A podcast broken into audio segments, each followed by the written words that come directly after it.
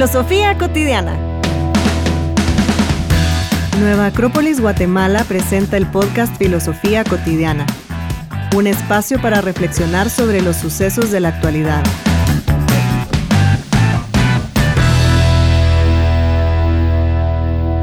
Buenas noches, Mario.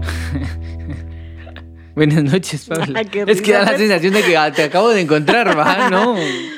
Nada que ¿Cómo- ver. ¿Qué tal el tráfico para acá? Ah, sí. Paula, ¿desde hace cuánto no te miro? ¿Cómo estás, Mario? Estoy bien, fíjate. Qué bueno. Ay, sí. Eh, bueno, pues llegamos a otra edición de el podcast. ¿De qué se trata este podcast, Paula? Este podcast se llama ¿Para qué un Día Internacional de la Filosofía? ¿Para qué un Día Internacional de la Filosofía? Pero hay que poner en contexto, ¿verdad? ¿Por qué estamos hablando de este podcast, Paula? A ver, porque ya se aproxima el Día Internacional de la Filosofía. Ajá. 18. Este, este, este año, perdón, cae el 18 de noviembre. Y es entonces el... El tercer Tercer. jueves del mes de noviembre. Ok. Ajá. La UNESCO en el 2005, 7, 12, 21, no me acuerdo. Pero la UNESCO declaró que el Día Internacional de la Filosofía se, lo- o conmemorar el Día Internacional de la Filosofía el tercer jueves del mes de noviembre. Eh, y esto parte de, del posible nacimiento de Sócrates. ¡Wow! Fíjate que por ahí pudo haber nacido Sócrates y Sócrates es el, digamos que si, es, si la filosofía occidental tuviera un papá, tendría que ser Platón, pero Sócrates es el abuelito, ¿verdad? Entonces sí, sí es como partiendo de- del, como del origen del Día Internacional de la Filosofía. Ok. Ajá, ahora lo, lo curioso es, ¿para qué un Día Internacional de la Filosofía? Bueno, días de cosas hay de montón, ¿verdad? Yo todo el tiempo escucho así como, hoy es el día de la pizza, hoy es el día de el libro, bueno, ese sí está bueno. Hoy es el Día del Celular. Hoy Hay día del celular. No sé. Ajá, pucha. Pero hay días de todo. Ajá, entonces, pues por supuesto que va a haber un Día Internacional de la Filosofía. Ahora la pregunta es, en, en el día de la pizza se, se come pizza. De seguro. En el día del árbol se, ¿Planta un se árbol? plantaría un árbol. ¿Qué se hace en el Día Internacional de la Filosofía? Filosofar. Se, fi- se filosofa. Eh, sí, es que pienso que, que en algún punto la UNESCO se dio cuenta de que la filosofía se había vuelto como un quehacer más, na- más natural, aunque no fuera una profesión tan marcada, digamos. Porque el, eh, la filosofía ahora, que es una carrera y una ciencia y te puedes graduar de filósofo, es como un invento reciente. Antes de, este invento reciente del siglo XVIII o XIX para acá, el ser filósofo no tenía nada que ver con el título que adquirieras, sino que el filósofo se hacía referencia a una forma de vida, sobre todo en las escuelas moralistas que van a partir después de la muerte de Alejandro Magno. Todas estas escuelas empiezan a plantear la idea del filósofo, porque en la antigüedad no existía el filósofo como tal. Eh, los presocráticos no se hacían llamar filósofos. Ellos eran conocidos como sabios, como científicos en algunos casos. Otros los conocían así como los, los más pilas o algo así, pero no se llamaban filósofos. Sócrates eh, al inicio es confundido con un sofista, que eran estos que vendían el conocimiento y que daban clases para todos los que quisieran saber de cosas, eh, pero no, no, No lo practicaban. No, sino que hablaban de, esto. A ver, estoy hablando desordenado. Vamos por, vamos por, Por etapas. partes. Sí, vamos por partes. Estoy, estoy haciéndolo al revés. ¿Dónde parte la filosofía? Para Occidente, la filosofía surge en la Grecia clásica, alrededor del siglo 8, del siglo 8 antes de Cristo. Perdón, del 800 antes de Cristo. Es fue- porque es octavo, ¿ah? no, no 8, sino octavo. sí, sí. Ajá, entonces en el 800 antes de Cristo, más o menos por esa fecha, empiezan a aparecer una serie de pensadores que se la saben todas, o por lo menos tratan de explicar grandes cosas acerca de dónde viene la vida y qué es el ser humano. Por ahí el primero de ellos que se menciona es un señor llamado Tales, que surge en la ciudad de Mileto, y que él empieza como a, describir de dónde surge la vida que, y a plantear como toda una filosofía a partir de allí. Y entonces desde Tales de Mileto hasta Sócrates son conocidos como los filósofos presocráticos. Y la temática de estos filósofos presocráticos es más una temática acerca de ideas más grandes, como eh, para ellos no hay un cuestionamiento acerca del mundo, para ellos el mundo es eterno y punto, porque lleva mucho tiempo que no vale la pena darle vueltas a eso. Ellos quieren saber más bien eh, de dónde surge la vida, cómo es que se da la vida como tal. Y ahí hay un montón de filósofos estatales de Mileto, está Pitágoras, Anaximandro, Anaxágoras, Parménides, eh, Empédocles, eh, Zenón de sitio, no, Zenón de sitio no, perdón, eh, pero sí Zenón, sí Zenón el antiguo. Hay muchos filósofos que aparecen aquí que están buscando este tipo de preguntas. ¿Cuál es el origen del ser humano? Después, históricamente, sucedió que en Grecia eh, hubo una, una, un evento político que cambia la historia de Grecia. Y es que Grecia gana las guerras médicas. Y las guerras médicas era contra los doctores. No, mentira. Mario, por favor. Perdón, va, sí, sí. Las guerras médicas eran contra los medos, que era todo el imperio persa que estaba creciendo y estaba tratando de entrar hacia la Grecia clásica. Eh, que es lo que se malnarra en la película de 300 y los espartanos y todo esto. Pues qué mala película para contar un evento histórico. Por cierto, ¿verdad? Ok. Va, eh, entonces ahí se, eh, se desarrollan todas estas guerras médicas, los griegos ganan y al expulsar a los persas se quedan con el territorio del mar. Y entonces aparece una nueva clase social que son los nuevos ricos. Y estos nuevos ricos, que son en su mayoría comerciantes, resulta que no son reyes, pero tampoco son pueblo. Y entonces ellos lo que quieren es eh, tener lo mismo que tienen los reyes. Construyen palacios como los construyen los reyes, se visten como los reyes, pero les falta un elemento que los reyes tienen y ellos no. Educación. Entonces empiezan a hablarle a los filósofos para que los eduquen. Pero los filósofos no tienen ningún interés en educarlos no, ¿ah? los presocráticos no les interesa educarlos y entonces ellos dicen, ¿quién me educa? Tengo dinero. Entonces aparece una clase que se llaman los sofistas y estos sofistas dicen, yo, ya, dame dinero y yo te educo. Al inicio los sofistas sabían de lo que hablaban, pero después se volvió una profesión en donde no importaba que hablaras, sino que hablaras bonito. Y entonces los sofistas tenían, diríamos nosotros, casaca. y entonces con esta casaca iban como engañando a, las personas y ganaban como adeptos porque ellos enseñaban a hablar bien, no a saber. Ok.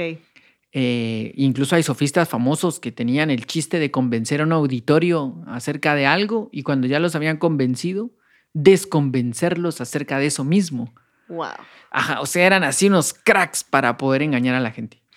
Y en medio de esto aparece un señor, bueno, no señor, va, porque ya era como medio excéntrico cuando era joven, pero aparece ya un señor llamado Sócrates que no le interesa cobrar y él aparece en el mercado entrevistando a la gente, preguntándole a la gente de por qué hace lo que hace.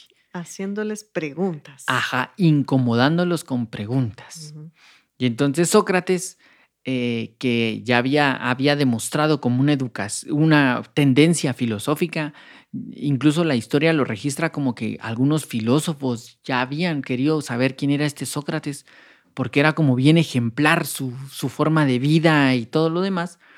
Sócrates empieza a platicar acerca, quiere platicar con estos sofistas y los pone en jaque, ¿verdad? Así como de preguntarles, eh, los empieza como a incomodar. Eh, y ellos no saben qué hacer. Dicen, este Sócrates nos cae mal. Y todo apunta a que el evento cumbre es porque un amigo de Sócrates fue a preguntarle al oráculo de Delfos quién era el hombre más sabio del mundo. Y el oráculo dijo Sócrates. Y entonces este amigo lo empezó a contar a todo el mundo, ¡eh, miren, dicen que Sócrates es el más sabio del mundo! Y cuando llegó a oídos de Sócrates, Sócrates dijo, no puedo ser yo el más sabio. ¿De qué se trata esto? Y se fue con los que eran considerados sabios en ese momento. Y les fue a preguntar por qué ellos sabían lo que sabían. Y estos sofistas les empezaron a contar así como, ah, yo soy la gran cosa, por esto y por lo otro, por lo otro. Y eso lleva a Sócrates a una conclusión. Y Sócrates dice, sí, pues ya sé lo que quiso decir el oráculo. Resulta que yo soy el más sabio porque yo sé que no sé nada. En cambio ellos no saben y creen que saben. Y esa conclusión, que es una de, las conclusiones más grandes de la filosofía, el yo solo sé que no sé nada, hizo quedar en ridículo a gente muy poderosa de su época. Entonces estos deciden montarles, montarle un juicio. Y este juicio lo, lo, acusan de tres crímenes, que son eh, impiedad, o sea, no creer en los dioses, creer en dioses falsos y corromper a los jóvenes. Y entonces lo mandan a traer para el juicio. Y Sócrates, que era un crack, dice, miren, yo, yo no sé bien de qué están hablando, dice, porque primero me dicen que no creo en los dioses y después que creo dioses falsos. Bueno, estos dos argumentos, uno de los dos es falso, porque o creo en los dioses porque tengo dioses falsos, o no tengo dioses falsos porque creo en los dioses. Entonces esos argumentos son ilógicos. Y si corrompo a los jóvenes, dice él, ¿por qué no vienen los papás de los jóvenes a decirme Sócrates, mi hijo es peor desde que habla contigo. Pero no, resulta que los que me están acusando no tienen ningún trato conmigo. Entonces yo creo que eso no está bien. La cosa es que eh, empezó a ponerse como medio difícil la cosa y dijeron, ¿sabes qué, Sócrates? No te preocupes, te vamos a poner una multa y seguí. Y Sócrates dice, no puedo, porque yo nunca he cobrado por lo que he hecho, entonces no tengo dinero. Lo que tengo es mi pobreza. Así que no puedo aceptar la multa. Sócrates, entonces te vamos a tener que mandar a, otra ciudad. Ah, no, dice él. Si en esta ciudad que me vieron nacer, crecer, eh, me están mandando a juicio, imagínense qué van a hacer en una ciudad donde no me conocen. Pero es que la tercera salida es la muerte. Ah, bueno, no importa. Y entonces todos los discípulos de Sócrates se quedaron, este maestro está loco, ¿no? O sea, ¿cómo va a aceptar la muerte como la salida? Y Sócrates dice, es que nadie sabe qué es la muerte. Si la muerte es una cosa eh, donde todo se termina, pues bueno, ahí se termina todo. Y si la muerte es un descanso, pues bueno, me voy a descansar. Y si la muerte es el inicio de algo más, pues voy a ir a ver qué es. En cualquiera de todo salgo ganando. Así que no le temo a la muerte, dice Sócrates. Al final lo condenan a beber cicuta. Todo esto registrado por, por su discípulo. Y este discípulo, que su verdadero nombre era Aristócles, que nosotros conocemos como Platón por el apodo que tenía, que era el de espalda ancha, el Platón, eh, queda muy impactado por lo que hace Sócrates. Y parece ser que después de ahí se va 20 años a Egipto y después tiene como varios viajes y cuando regresa a Atenas funda la academia. Y ahí en la academia, considerada una de las primeras universidades del mundo, eh, Platón dice, vamos a enseñar, pero como yo no quiero sofistas aquí, que se me va a llenar de sofistas, vamos a poner un pequeño requisito. Tienen que saber algunos temas previos en relación a los números y a las figuras geométricas. Como que hacían su examen de admisión. Sí, pues. Ajá. Y entonces eso hizo que la academia se llenara de mucha gente muy inteligente, ¿verdad? Y grandes pensadores. Entre esos pensadores, Aristóteles. Wow. Entonces Aristóteles llega a la academia, estudia con Platón 18 años. Después, eh, cuando Platón muere, Aristóteles está de viaje y cuando regresa ya no está Platón, entonces él decide irse.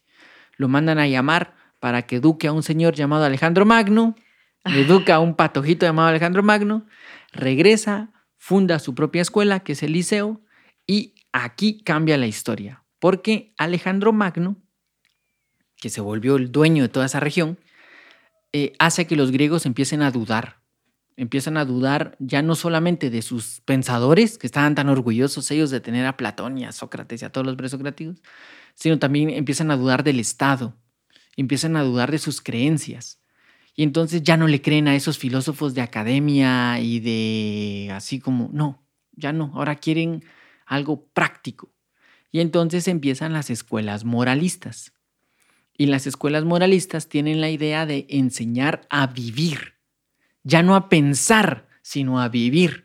Y entonces en estas escuelas moralistas aparecen los estoicos, aparecen los cínicos, aparecen los sirenaicos, aparecen los epicureos, como varias escuelas que aparecen aquí. Y ellos, todas estas escuelas tienen en común que proponen el ideal del sabio, el ideal del filósofo. Y el filósofo no es alguien que dice, yo soy filósofo. Es más, ni siquiera es alguien que enseñe filosofía o que sepa de filosofía. Se marca que filósofo es el que vive como filósofo. Entonces, si yo soy filósofo estoico, es porque vivo como filósofo estoico. O sea, vivo con la piel que ellos utilizaban como túnica de, filósofo y rapado, porque los estoicos se rapaban. Si yo soy un filósofo eh, cínico, vivo desnudo en las afueras de mi ciudad. Si yo soy un filósofo sirenaico, no creo en lo que está alrededor mío y continúo mi vida así. O sea, tenían que practicar lo que ellos estaban diciendo. Y a partir de allí, la filosofía se vuelve una forma de vida, no un discurso. Filósofo es el que vive como filósofo. Y para todo esto, pues ya vamos por ahí en el, en el 100 antes de Cristo. Grecia es conquistada por Roma al ratito. Eh, y Roma, cuando adopta toda la cultura griega, algo que le hace como un montón de clic, es el estoicismo. Entonces el estoicismo se vuelve romano y el estoicismo marca que la forma de vida es estoica. Y los estoicos se destacaban por su forma de vida, no tanto por sus palabras, porque no hay tantas obras de tantos estoicos. O sea, lo de Marco Aurelio que tenemos es su diario íntimo. De Epícteto lo que tenemos es lo que mandó a copiar, lo que mandaron a copiar y que Arriano copió. Eh, o sea, ellos no, no venían a hacer una obra, sino a vivir como filósofos. Pero impactó tanto que el ideal del filósofo se mantuvo. Después vinieron los neoplatónicos que dicen, hey, espérense, porque estamos inventando filosofía. Si Platón ya dijo que había que hacer. y empiezan a interpretar otra vez a Platón y después viene la Edad Media. Y durante toda la Edad Media, la filosofía sufre un, un giro, porque en la antigüedad ya la, filosofía como concepto es filosofos, la, la búsqueda de o amor a la sabiduría, y cuando aparece el cristianismo, el cristianismo dice que la verdad es Cristo. Entonces, la filosofía ya no tiene sentido porque ya descubrieron que era la verdad. Entonces, los filósofos medievales lo que están tratando de hacer es dar argumentos para entender por qué Jesús es la verdad. Ok. Pero eh, muchos surgen dentro del seno de la iglesia y esto, y algunos indagando a profundidad y metiéndose más en esto, terminan en las conclusiones de Platón, terminan en las conclusiones de Pitágoras, y así como de, ups, volvimos a esto. Ok. Esa es la, toda la filosofía medieval hasta la filosofía moderna, en que es un regreso otra vez a la filosofía de Platón, donde se vuelve a abrir Platón y Sócrates y Aristóteles y todos ellos, y ya ahí ya se vuelve a abrir otra vez el espectro de la filosofía. Filosofía que va a ser bien tocada después por algunos personajes puntuales como, como Descartes, que cambia la forma de pensar, que, crea su famoso método, eh, su discurso del método, en donde sale su famoso eh, pienso luego existo y que con este argumento él cambia toda la realidad y la percepción de lo que hay.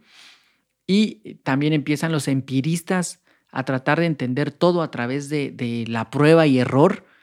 Y ahí empieza la ciencia moderna como tal o sea, hay un poquito por ahí empieza la ciencia como tal. Después vienen las guerras y a partir de las guerras la filosofía cambia su enfoque y empieza a preguntarse acerca del bien y del mal, de la existencia del ser humano, porque somos tan malos unos con otros. Y por ahí va la filosofía. Este es un breve resumen de, de la filosofía.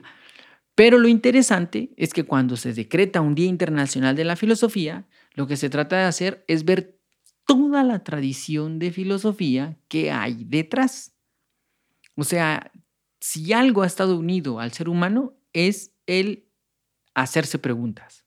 O sea, el, querer saber cosas. Y que eso que, que se pregunta y eso que quiere saber sea verdad. El ser humano no quiere saber cosas falsas, sino quiere saber que sean verdad. Y entonces, desde el momento que una persona se plantea una pregunta y quiere la verdad, esa persona ya está siendo filósofo, porque ya está indagando sobre la verdad. Ok. Entonces, el Día Internacional de la Filosofía eh, es una forma de, de mantener viva la tradición de hacernos preguntas para llegar a la verdad. Me gusta. y solo, como dijiste, aquí tenemos así muy brevemente un resumen así de, de dónde empezó la filosofía hasta dónde estamos el día de hoy. Una pequeña clase de filosofía para los que todavía nos, no han venido a la escuela. Así pues. Para que se piquen. Y eso que dijiste, em, que empezaron ya no es solamente el, digamos que la parte intelectual de decir cosas y hablar bonito, sino el realmente hacerse preguntas, que era pues, como dijiste al inicio, lo que hacía Sócrates, preguntar a todos, incomodarlos con las preguntas. Y precisamente todos tenemos preguntas, todos nos hacemos preguntas acerca de mil cosas. Y ya desde ahí estamos entrando en ese, en ese filosofar, en ese buscar respuestas, buscar la verdad.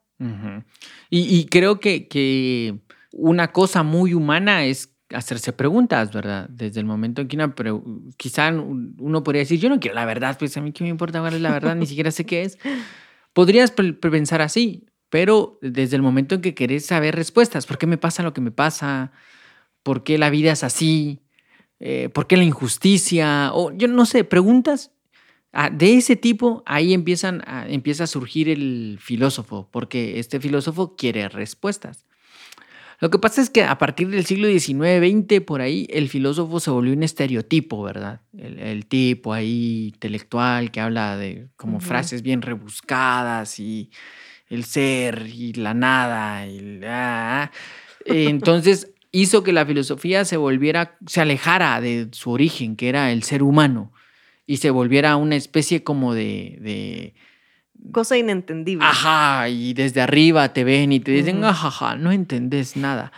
Pero si, se repasa la tradición histórica, esos no son filósofos, esos son intelectuales, e intelectuales han existido siempre.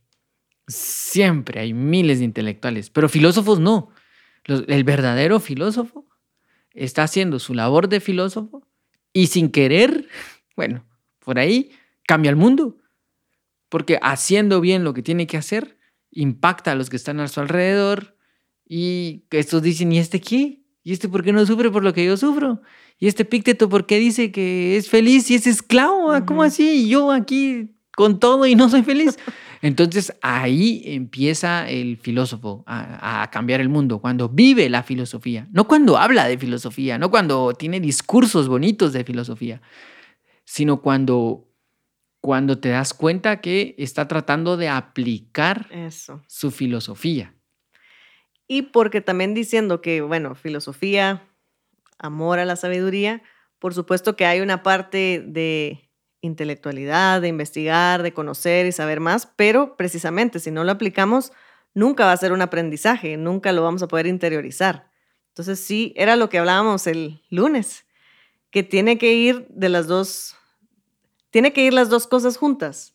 El poder investigar, pero también el hacer el trabajo de esto que estoy buscando. Por, Como lo hacían, bueno, voy a ser em, estoico, voy a vivir como estoico. Ajá. Y en, y en esa línea se movían. Y pues nosotros de igual forma queremos reflexionar y conocer un poco más acerca de la verdad que estemos buscando, tenemos que aplicarla a nuestra vida. Tenemos que experimentarlo para poder decidir si es esa línea que quiero seguir o, o qué otra, pero tiene que haber una práctica, una interiorización de eso, si no, solo vamos a estar, como dijiste al inicio, dando casaca. Ajá, ajá, ajá. Y es que yo pienso que cuando la labor filosófica se hace bien, o sea, cuando, cuando el filósofo de verdad está haciendo las cosas que tiene que hacer, haciendo las preguntas que tiene que hacer, cae mal. Siempre va a llegar a caer mal porque porque incomoda el que pregunta. Entonces, la historia de la filosofía también está llena de, de gente que fue quemada, que fue como Sócrates enjuiciado. Ahora los linchamientos son más como en redes y ese tipo de cosas, ¿va? pero siempre al filósofo, el que vive su filosofía, siempre tiene como un grado de, así como tiene un grado de ejemplo. Lo persiguen también. Por tiene un grado de desejemplo, no sé, como de, de controversia ahí. Ajá, entonces, eh, pero es la historia de la filosofía, ¿verdad? Así ha sido la historia de la filosofía. A todos los filósofos les pasó eso. Filósofos que fueron perseguidos por sus ideas. Es, cuando lees la filosofía moderna, siempre es como, y se tuvo que ir a otro lado porque lo estaban siguiendo. Y se tuvo que ir a no sé qué porque no les gustó sus ideas. Giordano Bruno, y se tuvo que ir porque es que lo estaban siguiendo. Y así siempre es como, ah, miren, ah, miren. El mismo Epícteto fue expulsado de Roma en su momento porque estaba hablando de filosofía todos ellos tienen como, como eso. Aristóteles fue expulsado también de Atenas por hablar de filosofía. Creo que cuando el filósofo está bien metido en la filosofía, en, cambiar ese mundo, siempre va a haber alguien que quiere regresar al mundo anterior. Siempre hay alguien que quiere regresar a, a cómo eran las cosas antes por unos intereses ahí extraños, digamos. Dijiste algo bien, bien interesante, el que quiere cambiar las cosas y es el que es perseguido o que lo quieren sacar o, o callarlo, ¿verdad? Y exactamente vamos a hacernos las preguntas, el incomodarse, tan sencillo de estar en una plática muy común y que alguien te haga una pregunta. Incluso el que te pregunten, ¿quién sos? ¿Quién soy? ¿A dónde voy? ¿De dónde vengo? Si realmente reflexionamos en eso, ¿sabemos quiénes somos? Creo que es, es como muy de, es incómodo el poder decidirlo si no hemos reflexionado acerca de nuestra verdad, si no hemos investigado un poquito de a dónde quiero ir o decidido qué quiero hacer con mi vida, porque nos preguntamos, bueno, ¿y, ¿y cuál es mi papel aquí? ¿Qué, lo que decías de, ¿por qué me pasa esto?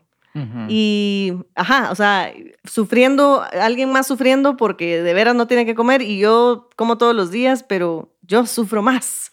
Y entonces esa reflexión interior acerca de, de veras, quién soy, es, no es tan sencillo de responder a veces y necesitamos poder eh, tener fuentes para poder descubrir un poquito, pero de filosofía, de las filosofías clásicas, de las que vienen antes y que siempre van regresando. Lo que decías, van cambiando y siempre al final llegamos a la misma conclusión. conclusión. Y luego en, en este siglo igual alguien propone y de todos modos siempre llegamos a una conclusión de Platón o de hace miles de años. Entonces, es importante que podamos indagar en todo eso en nosotros y de veras hacernos esas preguntas, incomodarnos a nosotros mismos para poder empezar a conocernos un poco y en eso está la filosofía, no en que yo pueda responder todas las preguntas de...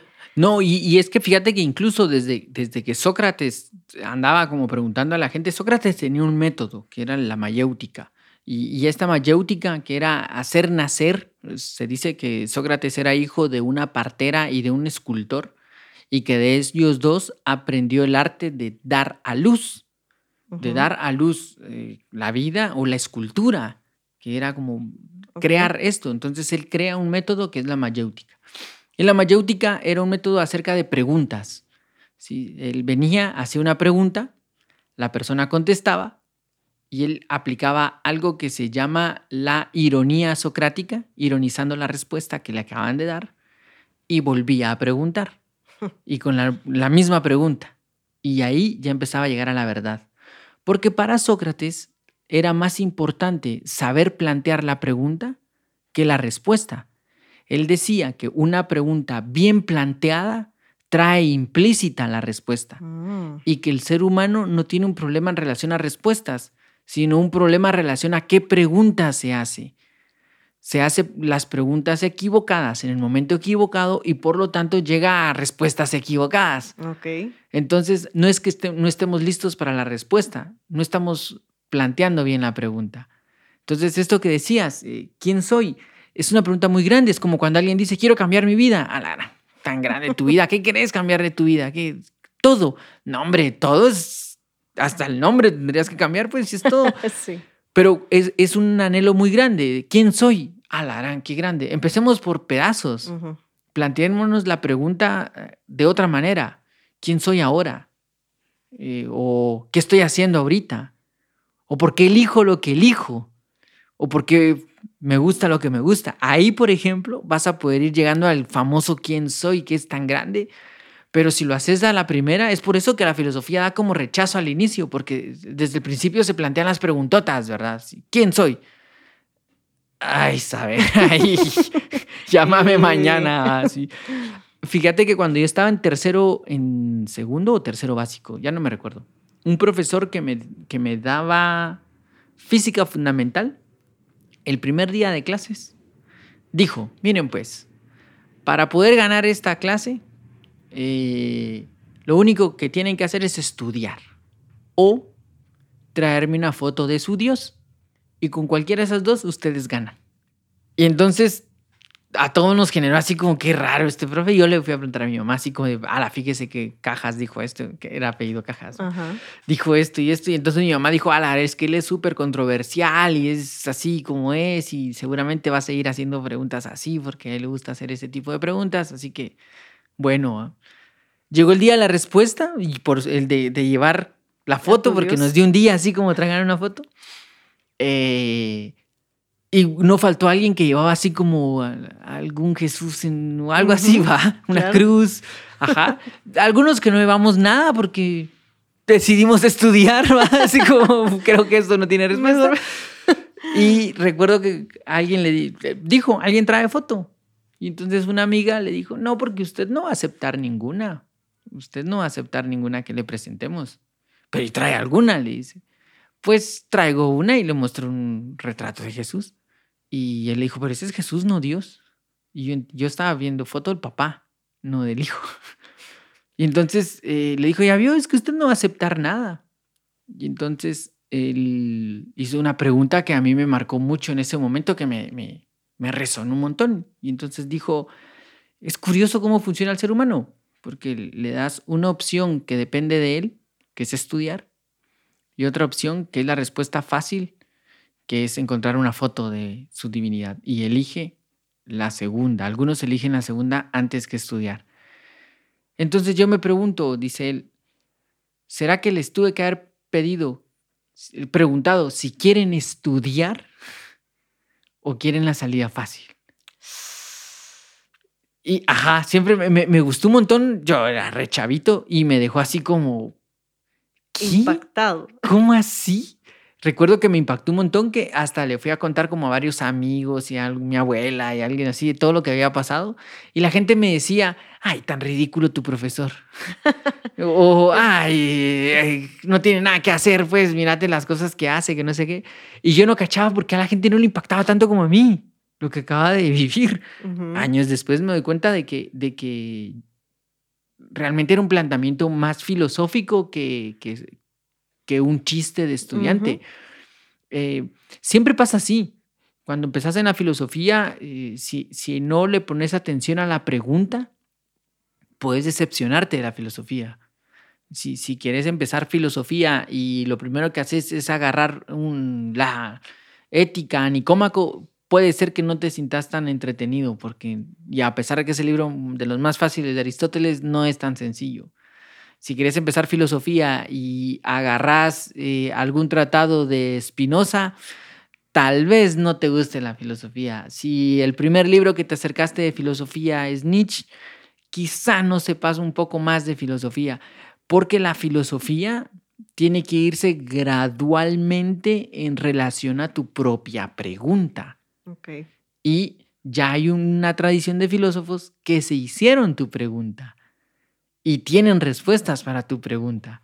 Entonces es ir a ver esa pregunta, a esa tradición y volver a plantearla y ahí ir profundizando. Entonces, sí, la filosofía está unida al ser humano, a sus preguntas, pero el ser humano también tiene que saber hacerse sus preguntas. Y, como tú decías, incomodarse con sus preguntas. Llegar así como de, a la gran, ¿qué estoy haciendo? ¿Pero por qué otra vez estoy haciendo esto? Bien ahí. Pregunta incómoda. Eso te va a llevar a una respuesta. Y ojalá que no lo preguntemos cuando estés otra vez haciendo eso. Pero además de lo que estás diciendo, obviamente, de ir a indagar un poquito más, ir a un poco más a las preguntas más pequeñas para ir llegando poco a poco a la respuesta más grande, eh, hay, hay, como un entorno también que nos, que nos rodea y dentro de esa eh, filosofía, también dentro de esa reflexión, creo que es bien importante el poder comprender también que la naturaleza es parte de, de todo lo que nos mueve, nos sucede. Hay cosas, como bien em, decía tu maestro, el que estudia, pues eso depende de ti. El que quiere la salida fácil, dependiendo de lo que el profe le diga, si sí le va a aceptar a su Dios o no.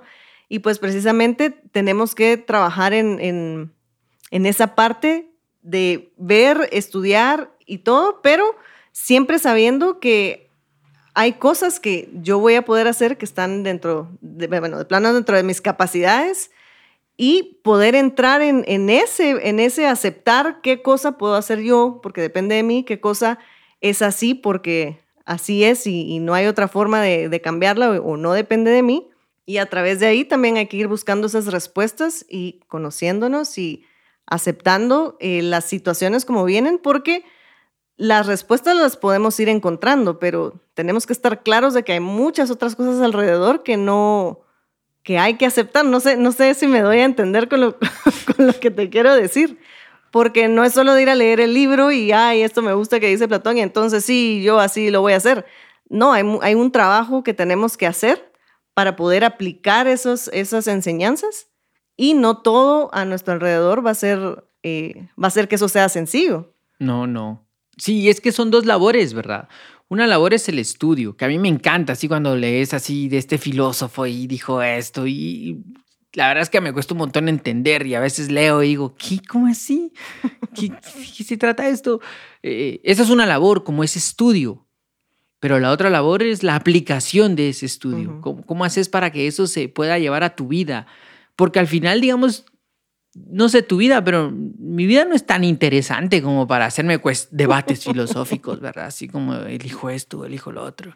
No, mi vida es más normal, pero cuando uno ve la filosofía, la filosofía te ayuda a enfocar las cosas, a evaluar las cosas. No te da respuestas, sino que te ayuda a formular las preguntas. Uh -huh. Entonces, ese para mí es el valor más grande que tiene la filosofía. Sí, y justo que, bueno, hay, hay, como decís tú, hay cosas que uno lee y que lo impactan a uno, que a veces tal vez no es tan sencillo de comprender, pero eh, mencionabas a Marco Aurelio y justo estaba leyendo de Marco Aurelio hace unos días eh, sus, eh, sus reflexiones, ¿verdad? Uh -huh. Y cosas a veces que parecen tan sencillas que decís tú, ala, Marco Aurelio en su situación todas las cosas que le tocó vivir durante él, eh, mientras él fue el eh, emperador. Eh, emperador. y a pesar de eso, pues él fue como bien claro de que, bueno, hacía lo, que, lo, que, lo mejor que él podía dentro de las circunstancias catastróficas que le tocaron eh, em, resolver. Y digo yo, y yo me ponía a reflexionar, ¡ah, la gran! Marco Aurelio con todas esas cosas gigantes que le sucedieron y, que tenía, pues él era el responsable de, en ese momento de, solucionarlas, pues logró mantener ese temple y, no perturbarse tanto y, hacer lo mejor que podía y salir de las situaciones de la mejor forma, porque lo hacía de la mejor forma. Y a veces uno tiene problemas que para uno parece que fuera la cosa más catastrófica, pero si lo pones en perspectiva y reflexionas al respecto, y te pones a pensar que, bueno, ¿tiene solución? Sí, no tiene solución, no. Y entonces tomarlo desde una perspectiva un poquito más, menos, ¿cuál sería la palabra correcta? Menos dramática. Uh -huh, podría ser, sí. Y ser más reflexivo y, y, no sé si es inteligente la palabra, pero para poder buscar una solución y no ahogarnos en el vaso de agua. Es que creo que la filosofía tiene como muchos grados. Uno de los, el primer grado quizá, como, no, no sé si el primero, pero uno de esos grados es, eh, es buscar una solución a tu vida. Entonces uh -huh. te acercas a la filosofía para que te solucione la vida. Eh, y después te das cuenta de que nadie te puede solucionar la vida, claro. pues porque el único, el, si tú te la complicaste, tú te la solucionas. Eso, eso. Así, así de fácil. Eh, Eso es lo primero, como lo más reciente es buscar esa solución. Pero después uno se empieza a dar cuenta, otra etapa de la filosofía, otra capa de la filosofía es tratar de entender la vida como tal, o, entender al ser humano como tal, que estas son etapas un poquito más profundas. Y ya eso cuando tenés perspectivas, eh, ya, ya hay como que replantearse las cosas. O sea, esta persona me habló feo. ¿Ese es el fin del mundo? Sí, o se me metió alguien en el tráfico. ¿De verdad es eso para enojarte tanto? ¿O por qué esta persona me habla así? ¿Quién se cree para hablarme así? ¿Cuál es el problema? Que te hable como sea. ¿Por qué te afecta tanto? Esa eh, pienso yo que es perspectiva de la filosofía, cuando te, te dejas de, de, desentender de cositas tan triviales, cuando la vida te afecta menos, pues porque tú sos tan sensible a la vida que todo, ay, aguanta que me miro así. ¿Qué se cree viéndome así? mano, una mirada te perturbó el día. No puede ser. Pues eso es re débil psicológicamente. Entonces la filosofía pienso yo que sí da como recursos para eso, como para, para ser un poquito más fuertes en el interior y preocuparte por cosas un poco más trascendentes, un poquito más trascendentes. Sí, da recursos definitivamente. Y es un trabajo, porque obviamente no vas a lograr eh, hacerlo en el primer día que leíste y dijiste y viste, ah, esto creo que lo puedo aplicar. Hoy voy a ser prudente, por ejemplo. Y tal vez a la primera no te va a salir, pero vas encontrando que hay otros recursos que puedes ir agregando para ir cultivando esa virtud de la prudencia y eventualmente vas a conquistarla. Entonces, usar todas esas otras herramientas que te da la filosofía para ir de a poquito resolviendo, porque como decís tú, no vamos a venir a encontrar la respuesta y, ay, ya, hoy vine a, empecé a reflexionar, leí esto y ya, mi vida es perfecta y ya lo solucioné. Por supuesto que no. Todos estos filósofos vivían la filosofía todos los días de su vida. Ajá, eso los hace filósofos, que no, no, no, nadie les dio el título. ¿Quién le dio el título a Sócrates de filósofo? ¿En qué, en qué universidad se graduó Epícteto? Eh, ¿Quién avaló la filosofía de Gemisto Pletón. ¿Quién le dijo a Giordano que podía hablar de filosofía? Es que la filosofía es un título nuevo. Anteriormente, filósofo era el que se dedicaba a la filosofía y vivía como filósofo. Entonces, la misma, los mismos de su entorno decían, hey, allá va el filósofo. ¿Y por qué le dices así? Mira cómo vive, mira cómo se viste, mira cómo come, mira cómo saluda, es filósofo. Eh, ahora se ha vuelto más un título. Pero eso es bien reciente y pues ya en el futuro sabremos qué va a pasar con ese tipo de cosas. Pero la tradición dice que el filósofo es aquel que vive la filosofía. Entonces, ¿para qué un Día Internacional de la Filosofía? Para tener en cuenta que la filosofía es, es el qué hacer del ser humano que quiere respuestas. Es, el, eh, es la forma de vida que eligen algunos seres humanos para tratar de entenderse a sí mismos, a su sociedad y a la época que les tocó vivir, que son los tres aspectos del ser humano, a sí mismos, que es el quién soy, a su sociedad, que es el de dónde vengo, y a su época, que es el a dónde voy. Entonces, esos son los tres aspectos del ser humano, la ética, la sociopolítica y la filosofía de la historia, que son como donde él tiene que ver. Entonces, para eso, un Día Internacional de la Filosofía. Me parece muy bien. Pero sí, avalado por Paula. Ah, lo apruebo. Ah, tenía aquí pena de si iba a haber Día Internacional de la Filosofía o no, porque no sabía si lo ibas a aprobar. Pero cabal mencionaste eso, algo, eh, esto que voy a decir ahorita hace un rato, que el, cuando ven ese, ese trabajo que haces tú, ese, esa vivencia de la filosofía, de hacerte las preguntas, de, de, aplicarlas y tratar de ser mejor cada día, pues sí vamos aportando a todos los que están a nuestro alrededor. Ojalá que los que están alrededor vayan haciendo lo mismo y así es como vamos contribuyendo todos a que haya un mundo mejor, pero sí tiene que empezar desde nosotros mismos. Y es que ahí, ahí es en donde es lo difícil, ¿verdad?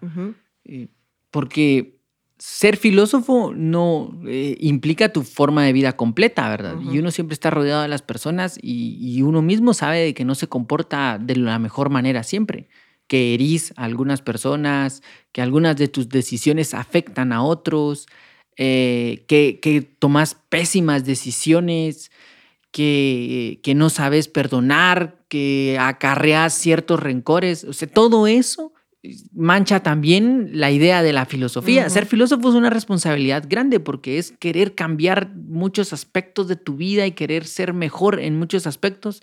Y cuando empezás con eso, eh, como mi hermano se, burlaba a mí al inicio cuando empezaba a estudiar filosofía, que de repente era así como de, ah, la voz me puedes traer eso a la tienda. Ah, no, mano, anda vos. ¿Qué diría Platón de vos? Me decía.